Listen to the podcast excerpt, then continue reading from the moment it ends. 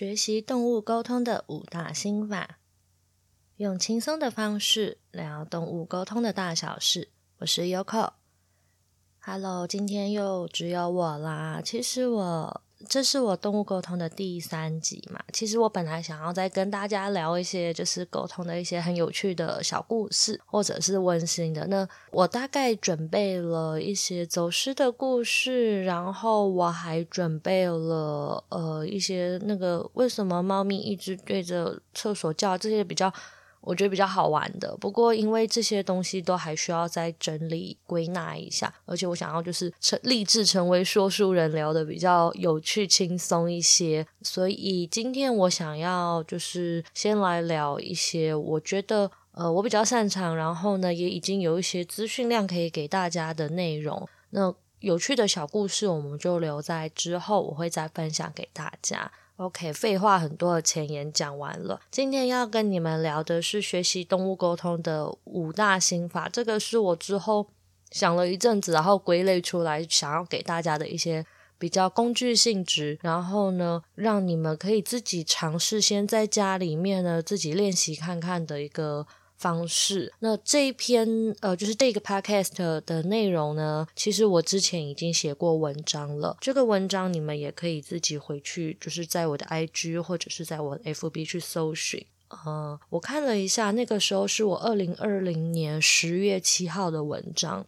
那如果你们是喜欢看文章的，或者是想要把它笔记下来或收藏起来，你们可以回去翻那一篇文章。那如果你是喜欢用听的，那你就用听的这样子。OK，好，那在学习沟通的五大心法的第一个呢，我想要跟你们分享的就是第一件事情最重要的，叫做放下理性思考。因为其实动物沟通啊，它是一个非常感性的事情，然后它其实是用一个直觉本能在进行对话的。那你就想一下，如果我的大脑啊一直在介入，就是我一直想一些说这是真的吗？或者是你一直大量的思考，其实有的时候你突如其来的那个想法跟讯息，你很容易被屏蔽掉，就是你会没有发现，或者是当讯息进来的时候，你就会想说，哎，我是不是有病啊？我为什么会突然突发奇想想这些事情？因为动物沟。沟通真的，它的技巧真的还蛮简单的。但是如果当你全然的去质疑它的时候，它就会变得非常的不简单。所以我会建议大家呢，呃，你要开始学习动物沟通的时候啊，这些事情是你可以先练习做到。第一个就是放下你的理性思考，不要去想说为什么真的是这样子吗？这些质疑其实当你过多的时候，你会去屏蔽掉你的，嗯，你的感性的。呃，你感性的脑的那一面，好，透过呃，因为动物沟通，它其实真的是透过直觉感知力去传递跟接收讯息的，所以其实你在做沟通之前，你一定要用感性脑去凌驾这个沟通时刻。然后呢，你可能可以去感受自己全身上下的呃细胞，应该说在沟通的过程中，你所感受到每一个呃情绪也好，身体的状况也好，还有脑内突如其来的各种资讯，你都先不要去想为什么，你就先去啪啦啪啦的把它讲出来。所以我自己个人也还是建议，如果你要练习动物沟通的话呢，你可以找两个呃，就是你可以找你的朋友啊，然后你们一起练习，然后互相练习对方的动物，因为自己家的动物你会更担心是不是自己脑补的，对。OK，好，第二个呢，除了理性思考之外呢，第二个我需要你们稍微去记得的一件事情，就是去进行冥想跟放松。其实啊，呃，我上过很多的宠物沟通的课程，就我去各各式上，然后我现在也在呃开设宠物沟通的工作坊嘛，有教大家怎么样去呃进行沟通。无论是我去上课，或者是我自己的工作坊也 OK。其实啊，我们在沟通之前，或者说课程里面，我们都会教大家怎么样去放松这件事情。呃，那它就会通称叫静心冥想。其实大家如果去看很多的，就是如果你们还有在 follow 其他的布洛克等等的，你会发现，其实大家现在好像都会把静心这件事情或静心冥想这件事情融入你的日常生活中。它好像已经不太再像我们以前贴的标签，觉得它的它这么的玄，或者是它好像很。呃，很不理性，或者是他非常的神棍等等的这种感觉。其实他现在呢，我觉得现在现代人可能真的还蛮能够去接受这件事情。那静心冥想要怎么做？其实网络上面有非常多的资讯，你可以去找你喜欢的。那如果你真的网络上你都不喜欢，你也可以尝试去做瑜伽哦。因为其实瑜瑜伽呢，最后其实老师都会。带着大家一起做那个大休息啊，那个也是一种放松。当你去把你的思绪放下来，专注在你自己身上的时候，它就是一个成功的静心，或者是一个成功的冥想。那当然呢、你去看网络上的资讯，有一有一派的人他们会说，他们要求的叫做放空，就是脑袋放空。可是我自己，呃，我自己的经验是，我不太擅长放空，所以我会让我自己集中专注在某一些事情上面，例如说呼吸，或者是脑内的想象训练。那这些资讯，网络上真的都。都很多，所以你们可以去找。然后再来就是，这是我自己的想法，你们大家可以参考看看。我觉得静心冥想这一件事情，不要把它想得太复杂或太困难，或者是可能有一些人会说，哦，你一定要静心个二十分钟、三十分钟，真的不用。我觉得静心冥想这件事情是为了让你的身体、让你的脑全身上下放松，以及。让你的思绪比较不会那么混乱。为什么动物沟通之前，每一个沟通师都会去做静心冥想这件事情？原因就是要让我们的情绪达到一个平稳的状态，还有我们的思绪也会比较没有那么的乱。就像回到我刚刚的第一点，我们不是说要放下那个理性思考，让自己再感性多一点吗？这也就是。在讲说静心冥想之后呢，放下你的这个理性脑，让你整个人的脑是放松的，不要再去想为什么为什么。那个时候的思绪跟你脑激活的那个速度啊，其实它是会阻碍你收讯呃收讯的，就是收到那个最直觉的感觉。所以我自己会觉得。静心冥想是一件非常非常在学习动物沟通中非常重要的一件事情。无论你上什么课程，一定都会带着你静心冥想，然后你去找到一个你自己喜欢、能够让你觉得好轻松的方式。如果在静心的过程中啊，你睡着了也没有关系。OK，然后再来下一个第三点，也是我觉得学习动物沟通很重要很重要的事情，就叫做相信自己。当你去做到前面两下的时两项。的时候，下一步其实最重要的就是相信自己。其实我在教宠物沟通这么多年，我可能诶，我教了三年左右了吧。我发现大家最难跨越的那个门槛，就是我相不相信我自己。你是不是全然的去接受你脑内收到的所有讯号，无论是真的还是你想的，反正我们都先说出来。你有没有去相信你自己的那个本能跟直觉？我觉得这个啊，真的是每一个要成为真正的动物沟通师之前最难跨越的门槛。那当然，对某一些很有自信心的人来说，它是非常轻松而且简单的。可是，我觉得绝大多数人，我个人觉得可能有到六十到七十趴，其实大家都是在不相信自己的状况下，然后陨落。因为在我教。宠物沟通的这一段过程中，我其实发现那些说自己没有沟通成功的人，大概九成九，我觉得他们都有沟通到，只是他们没有信心去告诉自己这是真的。所以我自己，呃，可是这一件事情它真的非常的难。即使到现在我，我我帮大家做了很多的信心喊话，或者是说我这次的工作坊，因为我改版过，我其实花了很多的时间，想要建立大家对于信心的这一块，但是我发现它真的效果有限。然后我也回头去思考，或者是说想想了一下我过往学习沟通的整个经验，直到现在，其实我还是。在某些时刻会忍不住的怀疑我自己，我其实也没有真的完完全全做到全然的相信我自己，所以我相信相信自己这件事情真的很难，那只能不断的催眠自己，或者是你去找到一套可以让你全然信任你自己的一个方式。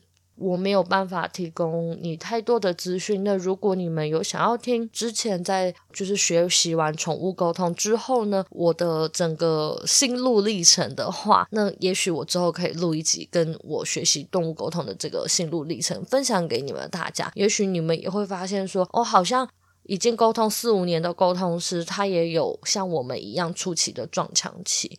对，因为老实说，我真的是一个沟通麻瓜。我教这么多学生下来，比我厉害的，比我有天赋的比比皆是。我真的是那个后段，我觉得我已经是后段班的人了。那我现在可以继续的做动物沟通，真的是花了很多的心理建设，然后再做相信自己这一件事情。那当然我知道它真的很难，因为你看过了四五年了，我到现在有的时候还是会怀疑我自己。这对我来说，这是我人生一个很大的课题。也许对你们而言也是。但是当你学会相信你自己的时候，动物沟通的这一整件事情，它真的可以支撑你。好好的认识你自己，更去爱你自己。那再来第四点呢，就是勇敢尝试。这个东西也是建立在前面三点。当你愿意相信你自己之后啊，你就是要开始不断的尝试，去尝试，呃，多练习，把你感受到的所有讯息都尝试化成言语，或者是画图告诉对方，然后让对方去验证你的每一个讯息，然后错了也没有关系。我们我觉得我们大家真的都很 M，很抖 M，就是好像错一题都不可以。我们就像是一群就是你知道吗？非常完美主义，然后又有强迫症的人一样。好像我的考卷一定要达到一百分，但是其实你有六十分，你有七十分，你有八十分，已经很棒了。所以真的，大家勇敢去尝试，即使错误，能的话，我也会希望你们。去站起来，然后再尝重新尝试。这就像是从小到大，我们念书的时候，我们的考试很多时候都是慢慢的进步啊。我们不可能第一次就一百分，所以真的不要太苛刻。说我学了沟通之后，我一开始我全部，我未来我都要拿一百分，真的不要这样虐待自己。对自己有时候也要善良一点，或者是对自己温柔一些。当然，我知道我自己也有这样子的情形。那我现在也在练习，告诉自己说，偶尔让自己有错误是没有问题的，这是很正常的事情。呃，你们听到有一个人在练习，我希望你们也会觉得说，我们都有好伙伴。那如果你在这些挫折当中很累，或者是想找人分享，你们可以来就是私信我。那也许我们可以简单的聊聊天。虽然我真的不太会聊天，而且我回复讯息的速度很慢，但我愿意当一个倾听者，听听你在这个过程中你这么勇敢的事迹。我相信你的每一个勇敢尝试，它都不会是没有收获的。我相信每一次它都有很棒的收获，只是我们都在看那个。跌倒的伤口，却忘记抬头看。也许我们看到了很美的风景。所以，我希望你们大家，如果真的真的很想要学会动物沟通的话，勇敢尝试，跌倒了就再站起来。虽然跌倒真的很痛，可是站起来，你会相信你以后会看到更美的过程。那当然，如果你觉得动物沟通这件事情不值得你受，就是一直跌倒，一直跌倒的话，那当然你可以选择放弃。我觉得这也是一个很不错的选择。毕竟很多人都会不敢放弃嘛，我觉得放弃这一项也没有关系，对，就看你们自己的决定。那最后一个就是不要害怕失败，那好像跟我刚刚勇敢尝试，好好好像讲在一起了。因为你在尝试的过程中，你一定会有讯息错误的时候。呃，就像我刚刚说的，我们一开始没有那么的熟悉。你在考试的时候，当然你有可能会错啊，你题目一定会写错。所以真的不要去一直过度的检视或者是放大自己的错误。那在一开始的时候啊，我们沟动物沟通的新手的频道本来就容易会有杂讯，会让我们听不清楚或者是理解错误。所以我觉得要让自己就是容许自己有犯错的可能，好吗？然后，嗯、这一。呃，就是不要害怕失败，因为我觉得我跟第四点勇勇敢尝试已经基本上都讲在一起了，所以这个部分我就再不多说。反正大家听，不要害怕失败，这应该蛮白话的，应该不需要再多多做一些解释。总之，我个人会建议啊，找到适合自己的静心的方式，然后把沟沟通当做是一件很好玩、很有趣又很轻松的事情。你用愉快的心去沟通。这个过程你就相信你自己，放下怀疑跟理性的脑，然后慢慢的练习。其实你就一定可以学会动物沟通。动物沟通为什么要学习？其实只是因为我们太过于，就是现今的社会太过于理性化，太讲究科学，所以我们会没有办法相信原来我们的大脑会做出，就是有办法得到这些讯息。然后因为它是没有根据的，所以你会坏害怕跟怀疑。渐渐的，你的直觉力会慢慢的减弱。去学习动物沟通，其实就只是来协助你再一次唤醒你的直觉力。只是这个样子而已，所以呢，不要觉得会动物沟通的人好神奇，他有什么天赋？其实每一个人都比你想象中的还来的厉害又强大。好，那最后就是，我觉得如果啊，你自己觉得一个人练习你抓不到诀窍，然后你也觉得好没有信心的话，其实你去找老师上课学习，去参加一些宠物沟通的工作坊，由资深的前辈带领你入门，其实我觉得它也是一个不错的方式。最后，我就分享一个我前几天跟学生聊到的内容，就是他跟我说，他觉得去上课是一件很好的事情。当然，很所有的学问、所有的知识都可以透过自己看书慢慢的学习。但是上课呢，呃，就是老师或者是说资深的前辈，他们能够给我们的就是。他们把他们过往可能花了好一年两年的时间，然后呢，浓缩精华成一两天最重就是最重点式的东西交付于你。他觉得，与其自己花一两年的时间去研究，然后可能还呃就是还走了冤枉路等等的，他觉得去找老师上课好像更有效率，而且是更值得的。而且我觉得，也许宠物沟通很简单，但是透过不同的老师，你可以听到不同的故事，也许也会对你有所启发。那再来就是，我觉得老师，呃，他教你的其实真的不是宠物沟通的技巧这件这么单纯的事情，他们给的其实是更多的经验，让好让你在未来，呃，在这一条路上呢，知道你应该怎么走，然后有一个人可以走在你前面，为你照亮前方的路。好，我今天是不是有点给白？哈哈哈，自己这样讲，就是就我今天就。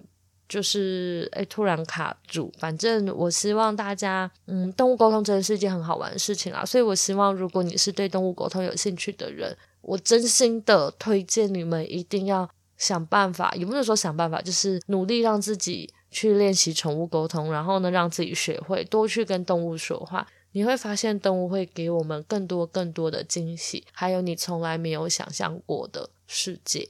好，我们今天就到这边结束喽。那如果你喜欢我的这一段内容啊，或者是你觉得天呐，好对频哦，你可以。就是上我的粉丝专业或 IG 呢，去参考一下。我有开宠物沟通的工作坊，硬要工商一下。那当然，你如果是想要自己练习学习的话，你也可以直接先私讯我，我会告诉你我当初呃，就是一些宠物沟通相关的书籍，可以先推荐给你们。你们还是可以自己练习看看。如果真的有需要去，你也可以去找你喜欢的老师。你可以找我，或者是你可以问，我之前是跟哪一些老师学习的，我都很愿意分享给你们大家。然后你们可以去。看看看感觉，看你有没有喜欢的。OK，那我们今天就到这里了，拜拜。